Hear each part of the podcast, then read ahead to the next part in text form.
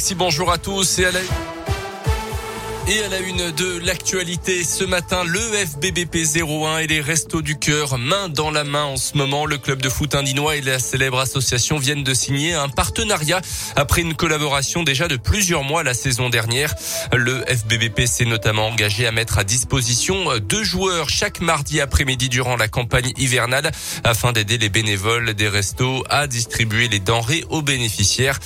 Pour Radio Scoop, Delphine Convert s'est rendue au centre des Restos du Cœur à que mardi dernier. Bonjour madame, carottes, patates. Merci. Hop, oignons.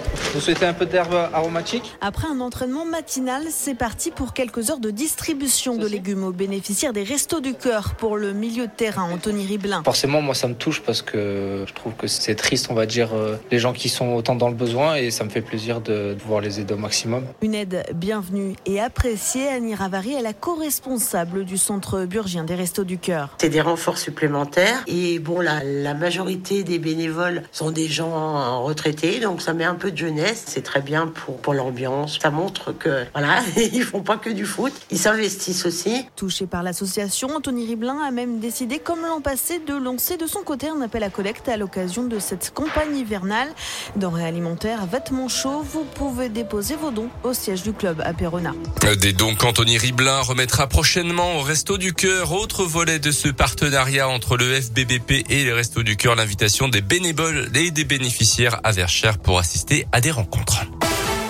Dans le reste de l'actu, retour en prison pour un conducteur récidiviste. Dimanche soir, sa voiture avait été repérée zigzagant dans les rues de Belay avant de s'arrêter sur le parking de l'hôpital. L'automobiliste contrôlé par les gendarmes avait pris le volant depuis les Avenières en Isère pour une gêne dans la poitrine. Verdict de l'éthylotest alcoolémie d'un gramme, 68, soit trois fois le taux légal. Déjà condamné à huit reprises pour des délits routiers, il a été condamné à dix mois de prison, dont quatre avec sursis. Il a été incarcéré. À retenir également ces chiffres toujours plus inquiétants sur le front de l'épidémie. Plus de 61 000 nouveaux cas de Covid sur les dernières 24 heures en France. Le protocole sanitaire change à partir d'aujourd'hui dans les écoles. Port du masque à l'intérieur et à l'extérieur pour les enfants et les enseignants et à partir de lundi prochain, limitation du brassage à la cantine.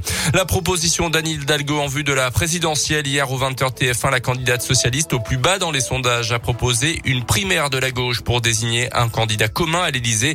Arnaud Montebourg, autre candidat déclaré à la traîne dans les sondages, a annoncé qu'il était favorable à cette proposition. En les écologistes s'y opposent, tout comme la France insoumise et les, communistes. Les sports qualifs de Lille pour les huitièmes de finale de la Ligue des Champions. Hier soir, victoire des Nordistes 3 à Wolfsburg. À noter l'élimination en surprise du Barça. Place à la Ligue Europa, Lyon reçoit les Glasgow Rangers ce soir à l'OL Stadium. C'est à partir de 18h45.